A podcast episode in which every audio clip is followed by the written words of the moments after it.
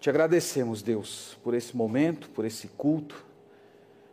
Louvamos o Teu nome e manifestamos o, o desejo de ouvir a voz do Teu Santo Espírito falar conosco por meio da palavra escrita. Que Ele seja o mestre, o professor do nosso coração. Que seja Ele que conduza a verdade bíblica à nossa alma e produza mudança que glorifica o teu nome. Senhor, mais uma vez, nós oramos de modo particular pelos nossos irmãos da Ucrânia, que não podem, nesta noite de domingo, se ajuntar como igreja para render culto ao Senhor como nós estamos aqui. Mas nós pedimos que, apesar de todas as limitações, eles sintam a tua presença, eles recebam conforto do Senhor que o teu espírito conduza as muitas palavras que eles já ouviram ao coração, trazendo-lhes à memória aquilo que traz esperança.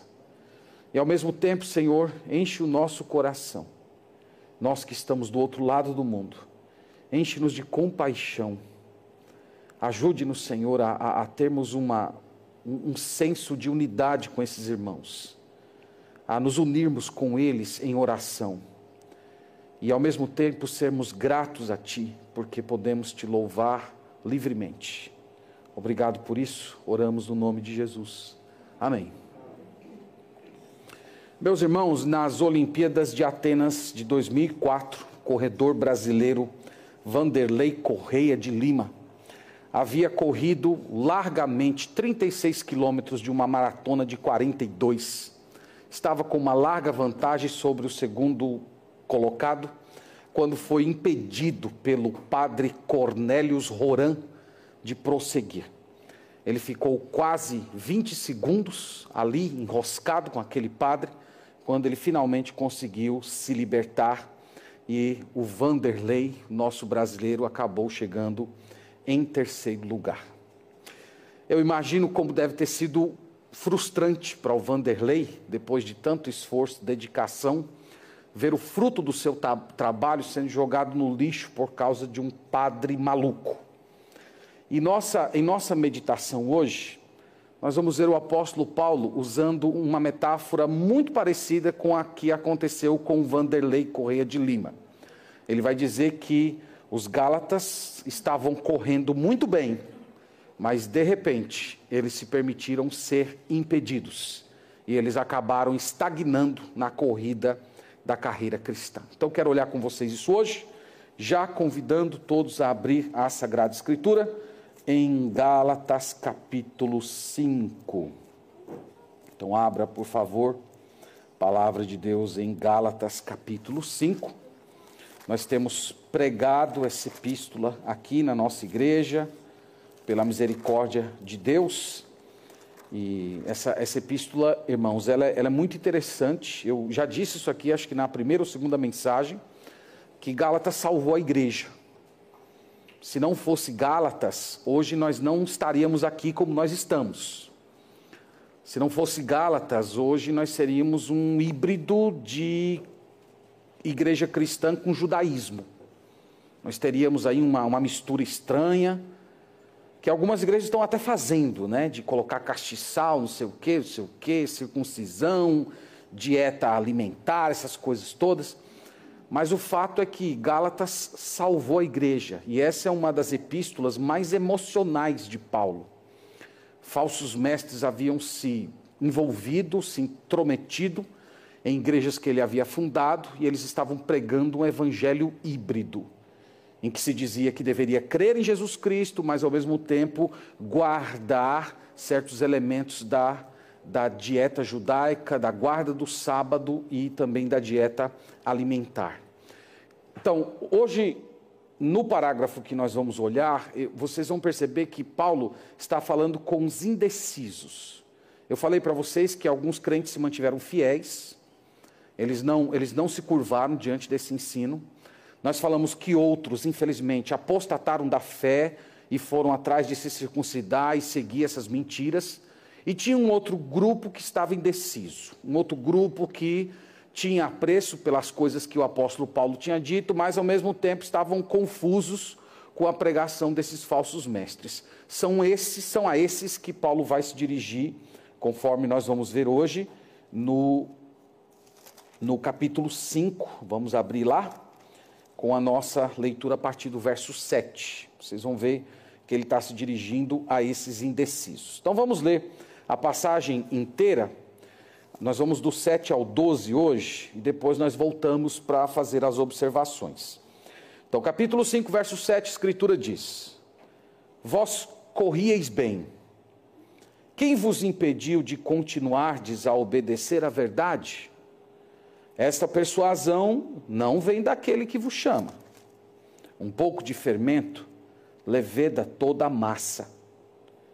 Confio de vós no Senhor, que não alimentareis nenhum outro sentimento. Mas aquele que vos perturba, seja quem ele for, sofrerá condenação. Eu, porém, irmãos, se ainda prego a circuncisão, por que continuo sendo perseguido?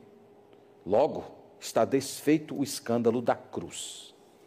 Tomara até que se mutilassem os que vos incitam à rebeldia. Amém. Eu acho que esse é o parágrafo mais emocional, irmãos, do apóstolo Paulo. E nós vamos olhar aqui o, o que ele tem a dizer para esses irmãos e hoje para todos nós. Irmãos, no versículo 7, ele começa fazendo um alerta a esses cristãos galateus, né? Galateus porque moravam na Galácia. Esses cristãos indecisos. E ele começa dizendo assim: Vós corrieis bem. Então ele começa usando a metáfora de um corredor de maratona. Quando ele, quando ele usa essa metáfora, ele está querendo trazer o sentido de avanço, de progresso. Ele, ele, quer dizer que esses irmãos haviam começado bem na carreira cristã. No capítulo 3, versículo 3, ele diz que eles começaram no espírito. Isso significa começar bem. Eles começaram a vida cristã acreditando que a salvação é pela graça de Deus por meio da fé, que não vem de obras, e eles creram nessa mensagem, eles abandonaram completamente o paganismo da, daquela região, e eles abraçaram e experimentaram essa liberdade no espírito de crescer e avançar por meio da fé de você crescer espiritualmente, não por meio de regrinhas religiosas, mas na comunhão com o Senhor e sendo instruído pelo Espírito Santo. É isso que Paulo quer dizer quando ele diz: vocês correram bem. Então vocês começaram correto. Vocês creram no Evangelho. Vocês abandonaram o paganismo. Vocês se permitiram ser santificados pelo Espírito Santo. Isso significa que vocês correram bem. Mas note que ele, depois de fazer essa observação, que eles começaram bem, Paulo apresenta uma lamentação. Uma lamentação que eu diria até indignada. Ele diz no restante do verso: Quem vos impediu de continuardes a obedecer à verdade? Então, algo aconteceu na vida e na, na história desses irmãos que impediu que eles prosseguissem nessa boa corrida. Quem vos impediu? É a pergunta de Paulo. E vocês sabem quem, quem foi que impediu. Paulo sabia, eles também sabiam quem havia impedido. De fato, quem, quem, quem estava impedindo eles de prosseguir eram esses falsos mestres. Eram esses pregadores mentirosos que nós temos falado, chamado eles de legalistas, de judaizantes, esses que queriam misturar judaísmo com cristianismo. Esses homens haviam entrado no meio da corrida dessa igreja e colocado certos obstáculos no caminho, dizendo que eles tinham que ter a dieta, a dieta alimentar, eles tinham que guardar as festas, os sábados, eles precisavam é, praticar circuncisão, é, salvação por obras. Era um tipo de um evangelho híbrido, uma, uma, uma proposta de santificação que não envolvia a dependência do Espírito Santo, mas simplesmente o seu esforço carnal. Então, Paulo diz que são essas coisas que estavam impedindo eles de prosseguir.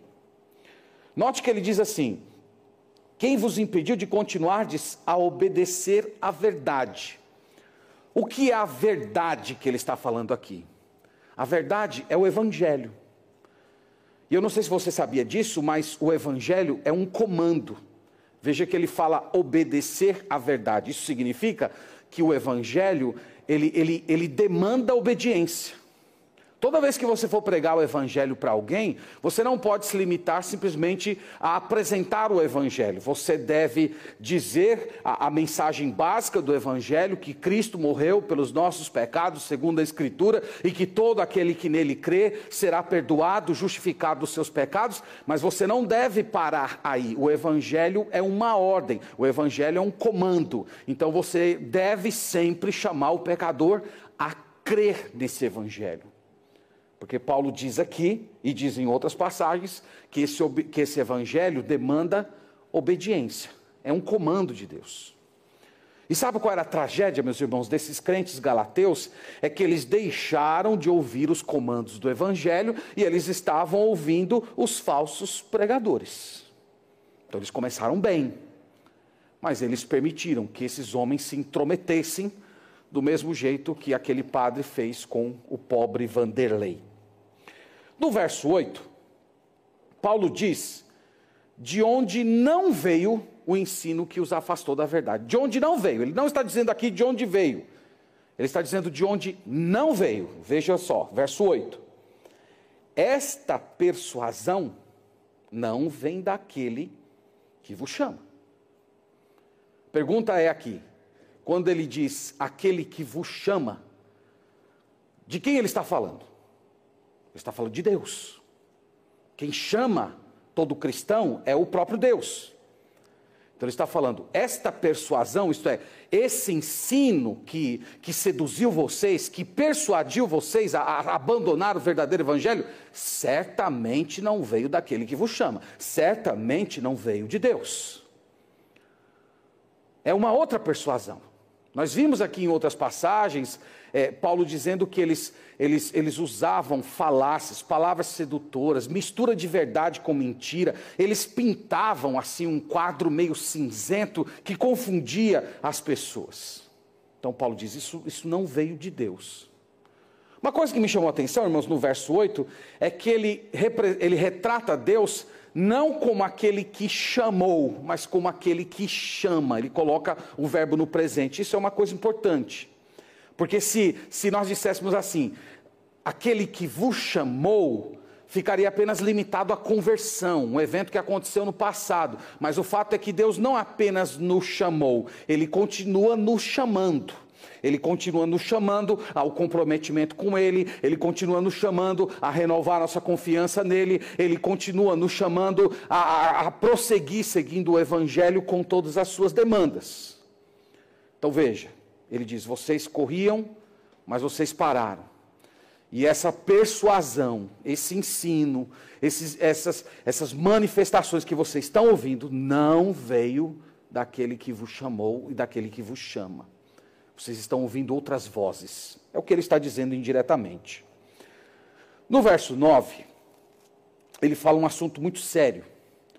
Ele mostra o efeito que essas pessoas causam dentro da igreja.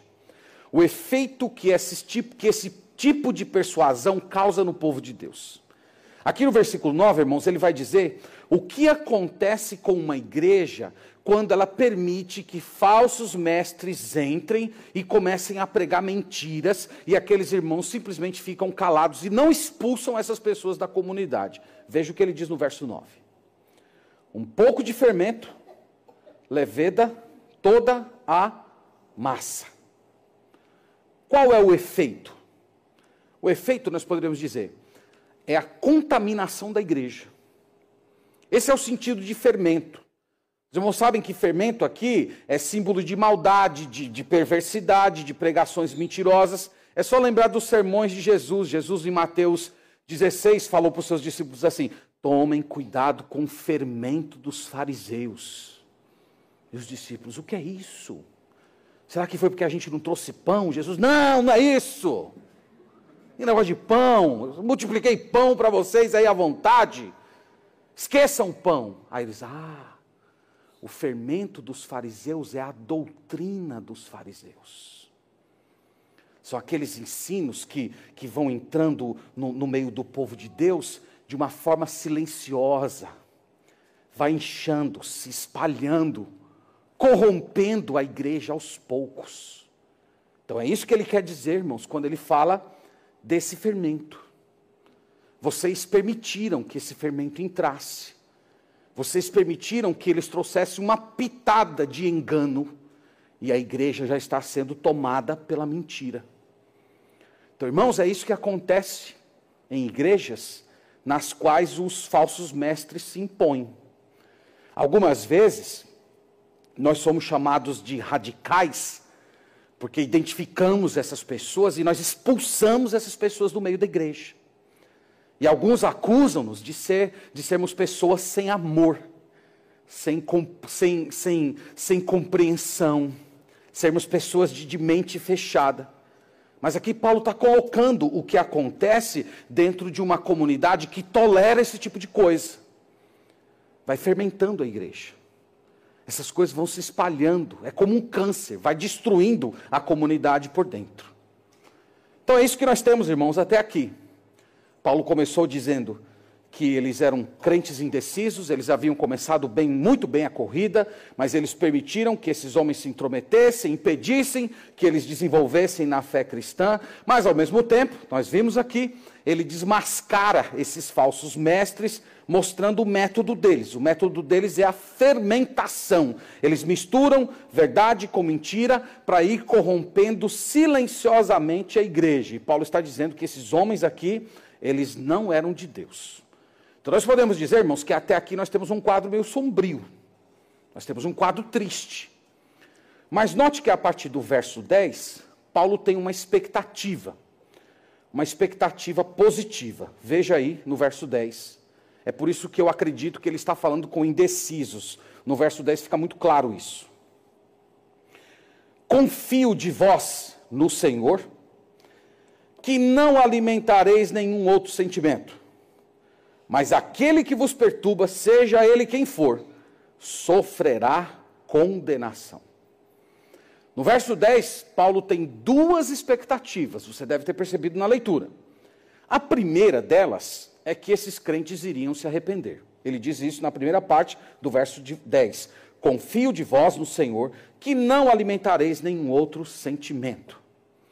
Então, Paulo diz: Eu confio que vocês eh, sofrerão uma mudança. Eu confio que vai haver uma mudança no coração de vocês. Mas veja, irmãos, que ele diz no verso 10 que ele confia no Senhor. E essa expressão aqui faz toda a diferença. Então, Paulo está dizendo: Eu confio que Deus vai mudar vocês.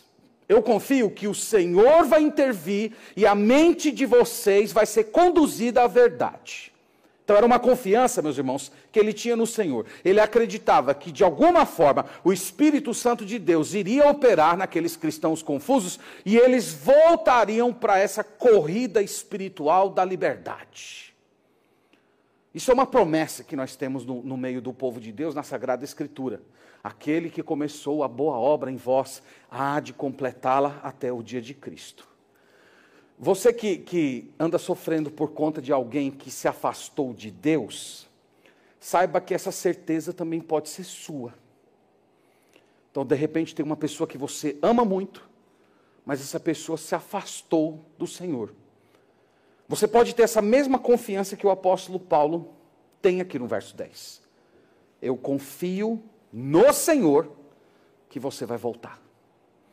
Então não é que eu confio que você tornará por sua própria vontade. Eu confio que o Senhor há de quebrantar o seu coração, que o Senhor há de conduzir a sua mente à verdade. Eu confio que o Senhor vai te trazer de volta. Nós podemos ter, irmãos, essa confiança quando nós temos pessoas de Deus que infelizmente se deixam de uma maneira ou outra serem enredadas pela mentira ou pelo pecado. De um modo ou de outro, o Senhor há de trazer de volta. Você pode ter essa expectativa. Então, essa é a primeira de Paulo. Tá? Eu confio no Senhor, que vocês não terão outro sentimento, que vocês vão voltar para a verdade. A segunda expectativa é igualmente interessante, verso 10, segunda parte. Mas aquele que vos perturba, seja ele quem for, sofrerá condenação. Qual é a segunda expectativa positiva dele?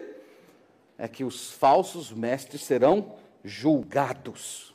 Ele diz: não importa quem seja, não importa se seja uma pessoa conhecida, não importa se é um bom orador, não importa se fala no nome de Deus, não importa se arrasta multidões, não importa se é uma pessoa, uma pessoa instigante, é, essa pessoa sofrerá condenação. E, irmãos, a condenação de Deus para o falso mestre, ela é simplesmente horrenda. Ela é terrível. Lá em Apocalipse capítulo 2, versículo 16, Jesus Cristo fala para os falsos mestres que estavam na igreja, ele diz: Eu estou voltando para combater vocês com a espada que sai da minha boca. Então, essa é a condenação de Deus para o falso mestre.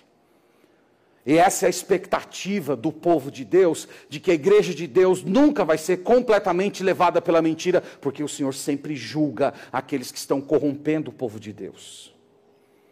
Se você olhar 2 Pedro capítulo 2, marque aí, deixe Gálatas marcado aí, e vá até 2 Pedro. Nós temos aqui em 2 Pedro um versículo que fala da condenação de falsos mestres. Só para puxar um pouco mais a fala de Paulo, e os irmãos verem aqui o que o texto sagrado diz a respeito do destino desses homens. Então, a segunda de Pedro, capítulo 2, verso 3.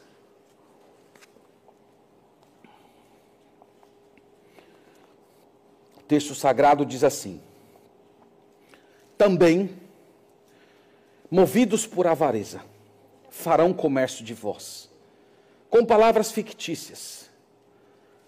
Para eles, o juízo lavrado ao longo do tempo não tarda, a sua destruição não dorme. Então veja, irmãos, o, o texto diz que a destruição dessas pessoas já está estabelecida. O juízo que vai cair sobre os falsos mestres será tremendamente severo e certo, conforme nós estamos lendo aqui. E Paulo, irmãos, manifesta essa, ele manifesta essa expectativa. Ele manifesta esse desejo. Ele, ele, ele percebeu que essas pessoas entraram no meio da igreja, começaram a minar as estruturas doutrinárias da saúde espiritual daquela igreja. Então ele manifesta essa expectativa. Ele diz: a condenação de vocês é certa, seja quem for. Pode ser a pessoa mais importante da igreja, pode ser um líder de muita proeminência. Essa pessoa será severamente punida por Deus. Nós poderíamos dizer, irmãos, que aqui está a biografia de todo falso mestre. Você sabe qual é a biografia de um falso mestre? Ele chega sorrateiramente na igreja, ele conquista a confiança dos irmãos por meio de bajulação, Paulo fala isso aqui em Gálatas que, esses, que essas pessoas entravam na igreja e ficavam bajulando os irmãos, sendo bonzinho com os irmãos, é, falando palavras agradáveis aos irmãos, tudo isso para conquistar o coração deles, do mesmo jeito que Absalão fazia lá nas portas de Jerusalém para tentar tomar o trono do seu pai Davi. Então eles fazem isso, eles conquistam a confiança por meio da bajulação, eles pregam a mentira, eles confundem as pessoas, eles contaminam a igreja, mas o último capítulo da história de todo falso mestre é esse que nós acabamos de ler. Eles vão se colocar em pé diante do trono do Cordeiro para receber uma condenação severa. Essa é a biografia deles. E essa é a expectativa de Paulo. Esses homens vão ser, vão ser punidos porque eles estão causando confusão no meio do povo de Deus. No verso 11, prosseguindo aqui na, na argumentação de Paulo, é, a maioria dos comentaristas, irmãos, acredita que Paulo aqui está desmentindo uma calúnia que esses falsos mestres faziam contra ele. Eu, eu, comentei isso em algumas mensagens anteriores, que uma, uma, das coisas que os falsos mestres faziam era visitar as igrejas que Paulo fundou e dizer que ele não era um apóstolo verdadeiro, que ele não pregava o mesmo evangelho dos, do, dos apóstolos de Jerusalém, que essa mensagem que ele pregava era uma criação da sua própria cabeça. Então, nós já falamos isso, mas aqui no verso 11 aparece uma outra calúnia que provavelmente esses falsos mestres estavam fazendo. Veja aí no verso 11. Eu, porém, irmãos, se ainda prego a circuncisão, por que continuo sendo perseguido? Então, é, é provável que esses pregadores falsos, esses judaizantes, eles estavam acusando Paulo de hipocrisia. Eles estavam dizendo que o apóstolo Paulo pregava sim a circuncisão, mas só pregava quando era conveniente. E é possível, irmãos, que eles tenham falado isso por causa de um certo evento que ocorreu na vida de Paulo, que está em Atos 16. Eu queria ir com vocês lá, para os irmãos verem do que provavelmente veio essa acusação de que Paulo pregava a circuncisão. Então vá comigo lá, em Atos 16. Nós temos aqui os três primeiros versos, e é provavelmente da, dessa passagem aqui que surgiu essa, essa mentira, essa calúnia de que Paulo pregava sim a circuncisão, mas só quando era conveniente para ele. Então, no verso 1, Atos 16 declara: Chegou também a Derbe e a Listra. Havia ali um discípulo chamado Timóteo, filho de uma judia crente, mas de pai grego. Dele davam bom testemunho os irmãos em Listra e Icônio. Quis Paulo que ele fosse em sua companhia, e por isso circuncidou por causa dos judeus daqueles, locais, daqueles lugares, pois todos sabiam que seu pai era grego. Então vejam, meus irmãos, que o próprio apóstolo Paulo circuncidou a Timóteo. Timóteo, a mãe dele era judia, o pai dele era grego, e Paulo queria que Timóteo fosse pregar o evangelho junto com eles. E vocês lembram que o apóstolo Paulo, toda vez que chegava numa cidade nova, a, a, sua primeira missão era pregar aos judeus. Ele procurava uma sinagoga e ia pregar o evangelho aos judeus. Então ele entendeu que circuncidar Timóteo seria uma boa estratégia missionária. Seria um, uma forma de, de, de Timóteo e, consequentemente, a sua pregação ser acolhida por aqueles judeus que estavam dispersos por todo o império. Então, Paulo de fato, circuncidou Timóteo. Mas aqui nada está dizendo que Timóteo foi circuncidado para ser salvo. Então, o que eu estou tentando mostrar para os irmãos aqui é que Paulo não tinha nenhum problema em um judeu se circuncidar. O que ele tinha problema é quando falsos mestres entravam na igreja e diziam assim: se você não praticar circuncisão, você, vai ser, você não será salvo. Ele tinha problema quando um, um, um, um falso mestre dizia para um não-judeu, para um gentil, que se ele não se circuncidasse, ele ia ser lançado no inferno. Ele não entraria no reino do Messias. Esse era o problema de Paulo. Mas, como uma forma de estratégia missionária, o apóstolo Paulo não tinha nenhum problema. Mas, mesmo assim, esses homens acusavam Paulo. Eles diziam: Ó, oh, vocês estão pensando que ele não prega circuncisão? Ele prega sim. Olha lá aquele rapaz que anda com ele, Timóteo. Ele circuncidou aquele rapaz. Então vocês estão vendo? Ele é inconsistente. E essas acusações, irmãos, chegaram nas igrejas. Volte para o texto agora e vamos ver como Paulo responde a, a, essa, a essa calúnia. Então nós estamos aí no verso 11. Vamos ler o verso todo, mas dando atenção à segunda parte.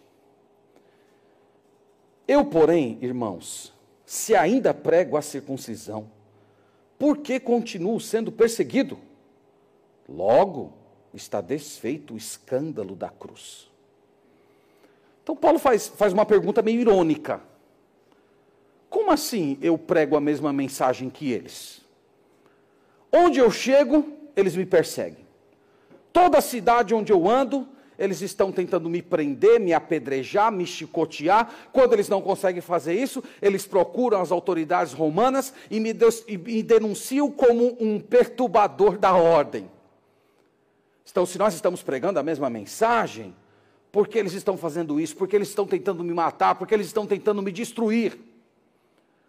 Então, Paulo, aqui de uma forma irônica, está mostrando que essa acusação era falsa, que ele não pregava circuncisão coisa nenhuma.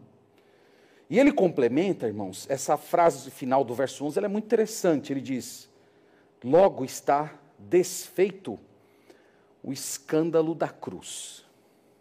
O que é o escândalo da cruz? Essa palavra escândalo, ela é literalmente tropeço. É o sentido da palavra escândalo aqui.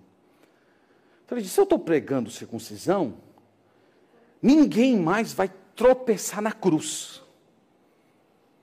Então, sabe o que ele está dizendo aqui? Ele está falando assim: se eu estou pregando circuncisão, Porque por onde eu passo, tem centenas de judeus que estão abandonando os preceitos de Moisés e crendo que Jesus Cristo cumpriu a lei no lugar deles. Como?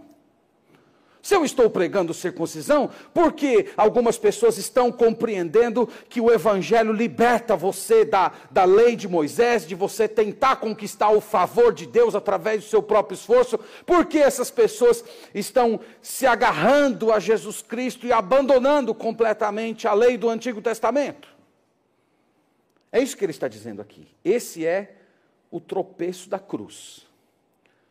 o, o, o tropeço da cruz é, é aquela entrega a Jesus Cristo e a consequente desistência de si mesmo. Esses judeus estavam lá se esforçando, se esforçando, se esforçando. Não, eu vou cumprir todas as dietas, eu vou guardar a lei em todos os seus detalhes. E de repente, nesse esforço todo, eles se deparam com Jesus Cristo. E eles deixam tudo isso para trás e eles se entregam ao Senhor Jesus em arrependimento, fé, vivendo para a glória de Deus. Eles estavam é, parando de lutar para merecer a salvação e abraçando Jesus Cristo como Salvador. E a partir do momento esses homens se tornavam livres. Esse, meus irmãos, é o tropeço da cruz.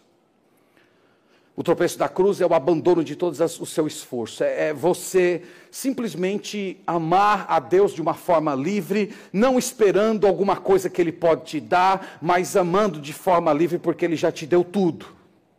Esse é o escândalo da cruz. Então, veja que Paulo, em duas frases, ele desfaz toda a calúnia que estava sendo levantada contra ele. É mentira, eu não prego circuncisão. Se eu pregasse, os judeus que estão ouvindo a mensagem que eu prego não teriam abandonado a lei de Moisés. E no verso 12, irmãos, aqui Paulo é ácido. Por isso que eu achei que esse aqui é o, é o parágrafo mais emocional. Provavelmente você não vai ver Paulo sendo tão ácido, irritado, como ele é nesse versículo. Olha só o que ele diz: Tomara até que se mutilassem os que vos incitam à rebeldia. Então, primeiro, ele diz que esses falsos mestres ensina, é, incitavam os crentes à rebeldia. Em que sentido? Eles incitavam os crentes a promover levantes contra o Evangelho, levantes contra o apóstolo Paulo, a, a, a se revoltar contra a posição de Paulo como apóstolo e a mensagem que eles tinham ouvido. Então, esses homens incitavam a maldade, a rebeldia dentro da igreja. E Paulo diz que tem um desejo. Ele diz: Eu desejo que vocês se mutilem. Sabe o que significa mutilar aqui, literalmente? Castração. Eu desejo que vocês se castrem. Pesado isso, não é? Você já, você já desejou isso para alguém? Desejo que você seja castrado. Falar fino de hoje em diante. Por que Paulo deseja isso? Bom, é, a região da Galácia, irmãos, ficava adjacente a uma outra região chamada Frígia. E na Frígia havia uma deusa pagã chamada Cibele. E no culto a Cibele, alguns dos seus adoradores mais fanáticos expressavam a sua devoção a ela se castrando. Então Paulo está dizendo mais ou menos assim. Ele está falando aqui com os que estão caluniando ele de pregar a circuncisão. Então aqui eu estou parafraseando Paulo, eu acho que ele concordaria comigo. Vocês estão dizendo que eu prego circuncisão? Pois está bem, pois eu vou pregar uma circuncisão para vocês. O nome dessa circuncisão é castração. Não se limitem apenas a arrancar o prepúcio, arranquem tudo. Assumam de uma vez por todas o paganismo de vocês. Porque tanto faz você arrancar o prepúcio como você arrancar o órgão todo. Tudo é paganismo. Assumam isso de uma vez por todas. Então é isso que ele está dizendo. Veja que ele é ácido, não é? Muito duro. Mas aqui, irmãos, lembra que o que está o que está em jogo não é o orgulho de Paulo. Aqui não é um sujeito de orgulho ferido que está em jogo aqui é o evangelho, o que está em jogo aqui é a saúde da igreja. E é por isso que ele usa palavras tão duras. Bom, fazendo aqui uma rápida revisão para a gente partir para a conclusão. que, que nós temos visto até aqui? Falamos para os irmãos que Paulo está se dirigindo aos crentes que estavam com dúvidas. Eles estavam prestes a serem enganados. Paulo começa elogiando, dizendo que eles correram bem no início, mas infelizmente eles se permitiram ser impedidos de prosseguir nos comandos do evangelho. Eles passaram a ouvir pessoas que não eram de Deus, uma mensagem que não vinha do Pai. Ele disse: essa persuasão que vocês tiveram não vem do Senhor. E ele tinha uma santa expectativa no Senhor que esses irmãos iriam retornar à sensatez, abraçar o Evangelho, e ao mesmo tempo ele guardava a expectativa de que os falsos mestres seriam julgados pelo Senhor. Ele se defendeu também da acusação de que não pregava a circuncisão, mas pregava o escândalo da cruz, e que a única circuncisão que ele recomendava para os falsos mestres era a castração. Então, essa, esse é o resumo da mensagem que nós temos aqui de Paulo nesse parágrafo. Partindo, irmãos, aqui para as nossas considerações finais, eu quero começar falando com você que ainda não entregou sua vida a Jesus Cristo. Então, esse, esse texto aqui tem uma mensagem para você, tem um, tem um convite para você. Esse texto aqui tem uma pergunta para você. A pergunta é: você já tropeçou na cruz? Essa é a questão que Paulo coloca diante de você hoje. É interessante que Paulo chama. É, tropeço na cruz para Paulo é sinônimo de conversão. E por que tropeço? Tropeço nós já dissemos, porque simplesmente frustra todas as tentativas de você procurar cons conseguir a sua salvação por meio do seu próprio esforço. É por isso que é um tropeço. Porque frustra você. Porque impede um projeto que você está tocando. O projeto de você tentar ser uma pessoa legal, o projeto de você tentar fazer coisas boas, para no final Deus receber você porque você cumpriu a lei dele. É por isso que é um tropeço. O próprio apóstolo Paulo, vocês lembram da história? É, autor dessa carta, um dia ele tropeçou em Jesus na estrada de Damasco. Ele ali abandonou todos os seus esforços, ele abandonou o seu judaísmo, ele abandonou todas as regrinhas do Antigo Testamento e abraçou exclusivamente a Jesus Cristo. E todo cristão, toda pessoa que se converteu, um dia também ela tropeçou. Agora, a diferença desse tropeço aqui é que você nunca cai e se machuca. Ao contrário, esse tropeço lhe joga para cima. Esse tropeço cura você da condenação do pecado. É um tropeço que produz salvação. E hoje pode ser o dia de você tropeçar. Hoje pode ser o dia em que você vai abandonar todas as tentativas de tentar, de procurar se esforçar para conseguir a sua salvação e crer em Jesus Cristo. Esse é o tropeço mais maravilhoso da história humana.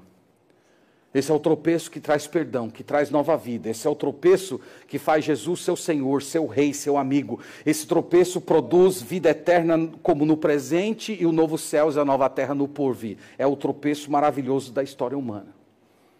Então quero convidar você a tropeçar em Jesus hoje.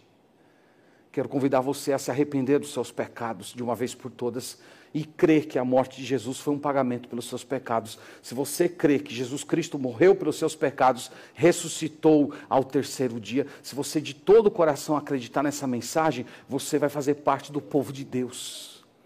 Você será perdoado de todas as suas transgressões.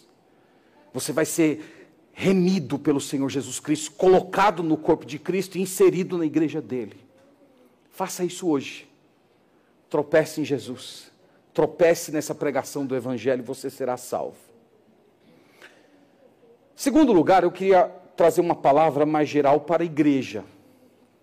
Irmãos, essa passagem, ela ensina para nós que permanecer no Evangelho ou correr bem inclui uma forte indignação contra os falsos mestres. Nós vimos como Paulo foi emocional nesse parágrafo. Nós vimos como ele foi ácido, como ele foi duro. Ele desejou a castração daqueles que pregavam uma falsa mensagem.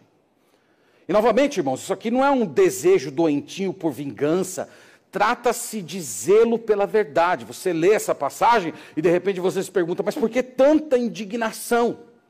Sabe por que Paulo teve tanta indignação? Porque os falsos mestres, eles são piores do que os pagãos, eles são piores do que os ateus, eles são piores do que os maiores perseguidores do cristianismo. Por quê, meus irmãos? Eles levedam a massa. Eles destroem a igreja por dentro. Eles se infiltram, eles parecem pessoas piedosas, fascinantes, mas eles são lobos. E Paulo está dizendo que a saúde espiritual de uma igreja é medida pelo nosso tom de indignação quando nós ouvimos falsos mestres se pronunciando.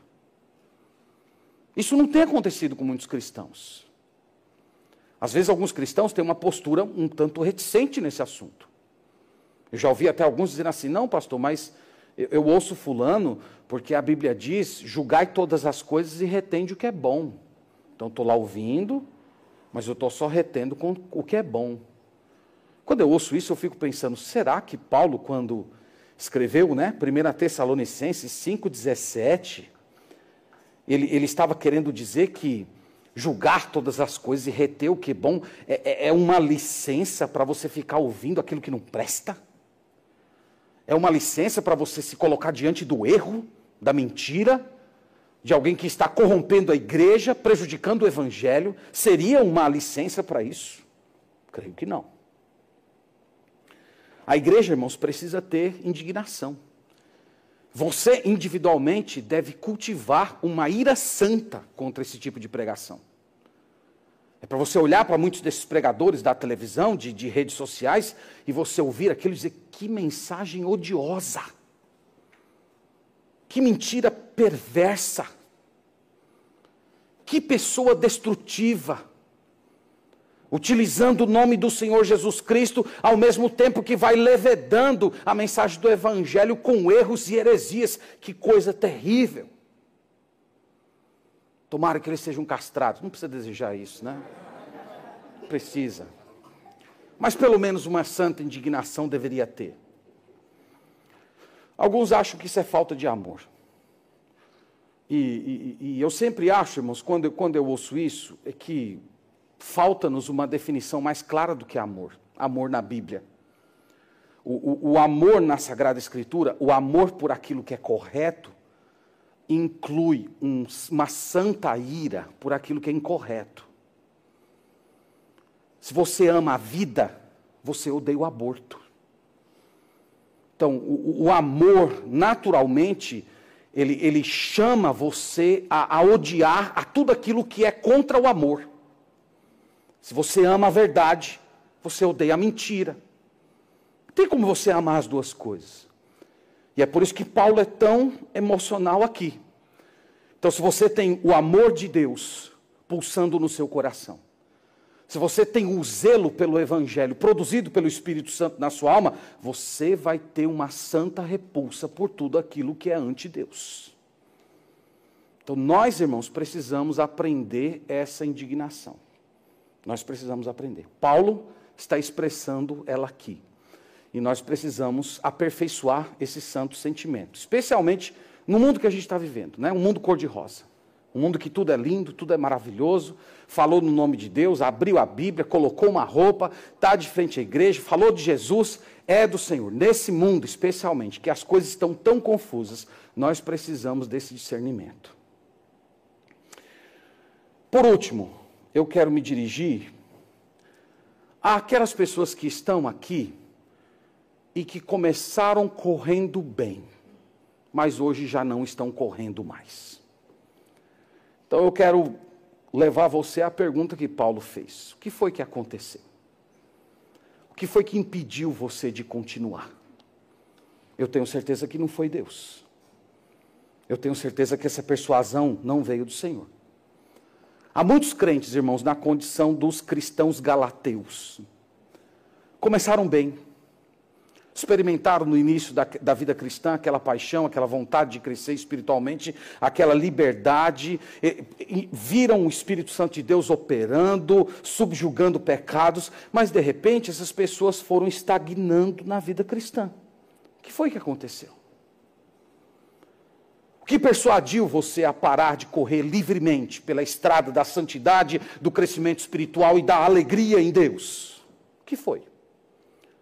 Essa é a reflexão que tem que ficar no seu coração hoje à noite. Enquanto eu estava considerando esse texto, escrevendo isso aqui, no meu coração eu estava orando por você, pedindo que Deus abrisse seu entendimento e você fosse sensível a notar que persuasão você ouviu que fez você parar de correr. Qual foi a voz? No caso dos irmãos galateus, foi a voz do, foram as, as vozes dos falsos mestres. Mas no seu caso, o que foi que aconteceu? Que voz você ouviu? Qual foi a persuasão que você acolheu? Que tipo de pecado fermentou a massa da sua vida espiritual? Eu oro para que Deus abra sua mente. Eu oro para que hoje seja o dia da sua libertação. Nós lemos aqui nesse texto hoje à noite, irmãos, que Deus nos chama.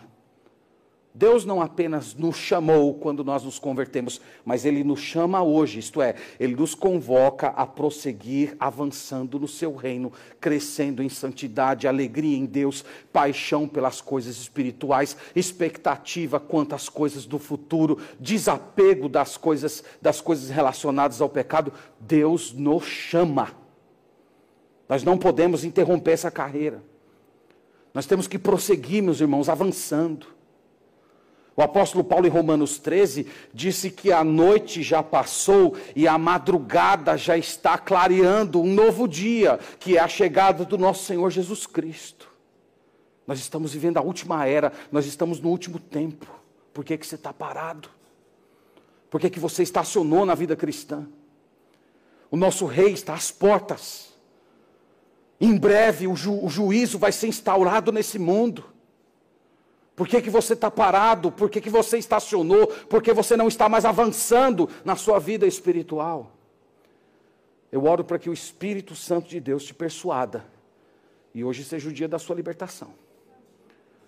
Eu vou tomar aqui as palavras de Paulo. Eu confio no Senhor que você vai ouvir essa exortação.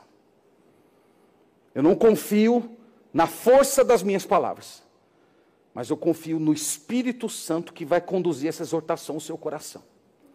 E você hoje vai se arrepender, e você vai se comprometer com o Senhor e levar a vida cristã a sério. Eu tenho certeza no Senhor que Ele fará isso, para a glória dEle, para o nosso bem. Amém, meus irmãos? Vamos orar então.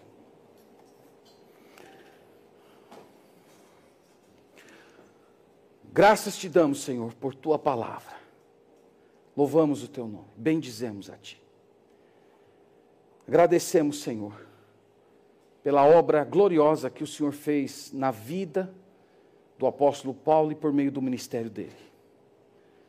Se hoje, Senhor, nós podemos, aproveitando dessa liberdade em Cristo, nos reunir, é porque o Senhor poderosamente usou esse teu servo com coragem de expor o erro e de lutar pela verdade.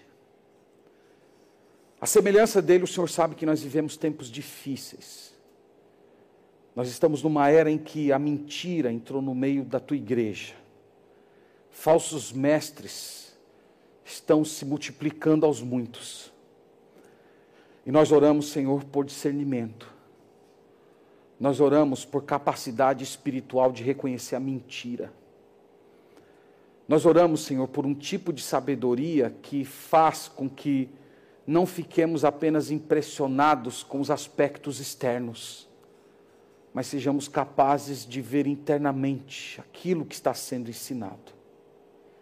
Nós oramos também, Senhor, para que Tu produzas em nosso coração uma santa indignação com tudo aquilo que é errado, tudo aquilo que é mentiroso, tudo aquilo que deprecia a Tua glória tudo aquilo que diminui o Evangelho, produz em nós, Pai, essa santa indignação. Dá-nos essa capacidade de termos uma ira santificada por tudo aquilo que está em oposição à tua palavra. Eu oro, Senhor, pelas pessoas que ainda não se converteram a ti. Eu oro, Senhor, para que elas tropecem em Cristo Jesus hoje à noite que elas se prostrem diante do escândalo do Evangelho, que elas desistam de tentar obter salvação pelo próprio esforço e creiam exclusivamente em Jesus Cristo como Senhor, Salvador e Rei. Eu oro, Senhor, por aqueles crentes que começaram bem, mas que hoje estão confusos, estão fracos, estão indecisos, estão ouvindo vozes, persuasões que não são do Senhor, que outrora correram bem, mas por alguma razão hoje estão impedidos de prosseguir crendo na verdade, obedecendo ao teu chamado. Eu oro, Senhor, para que hoje o Senhor os liberte. Eu espero no Senhor que tu conduzas a mente e o coração desses irmãos cativos a ti. Que eles tenham os olhos espirituais abertos. Que eles vejam a urgência de se comprometer contigo, vivendo uma vida para a tua glória. Faz isso no nosso meio, Senhor. Nos desperta. E junto com o apóstolo Paulo, Senhor, por fim, nós manifestamos o desejo santo de que o Senhor Jesus Cristo volte e de uma vez por todas julgue os falsos mestres. Nós manifestamos esse desejo, Pai. Há muita gente indo para o inferno porque estão ouvindo essas pessoas. Há muitos crentes sendo enganados abandonando a fé simples em Jesus Cristo porque estão acolhendo a mensagem dessas pessoas. Nós oramos para que o Senhor as julgue. Nós oramos para que o Senhor vindique a tua verdade por meio de um severo julgamento que a tua palavra promete para esses homens. Nós oramos e rogamos essas coisas no nome de Jesus. Amém.